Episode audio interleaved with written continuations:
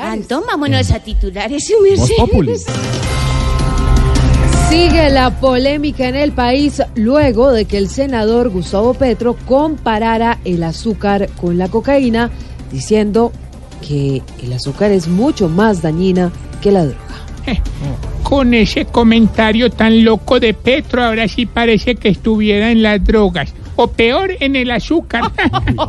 Ay, divina, hola.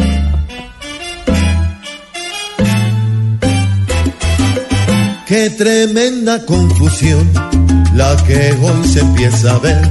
Ay, con lo que Petro salió, lo que busca es que hablen de él.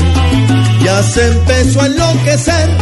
Muchos piensan de ese hombre, lo que hace no tiene nombre y menos razón de ser.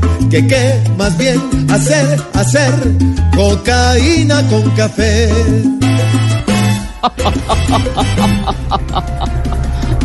Luego de la apertura de la frontera entre Colombia y Venezuela, Migración ha reportado que de 40 mil migrantes que entran a diario, 5 mil no regresan a su país. Cinco mil no regresan y los que regresan fijo es a recoger la maleta. Aurora. Qué triste.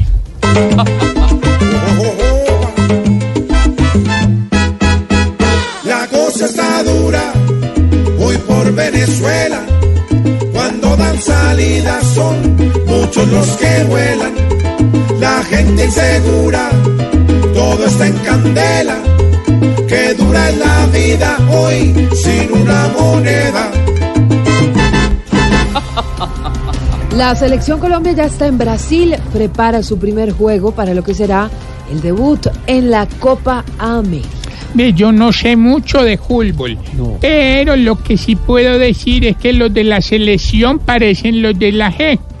Salen con unas jugadas. A ver,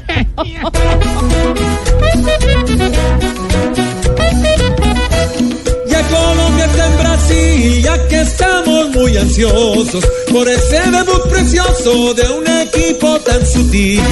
Tenemos todo el perfil, las ganas los guerreros para luchar con el mero esta copa tan soñada.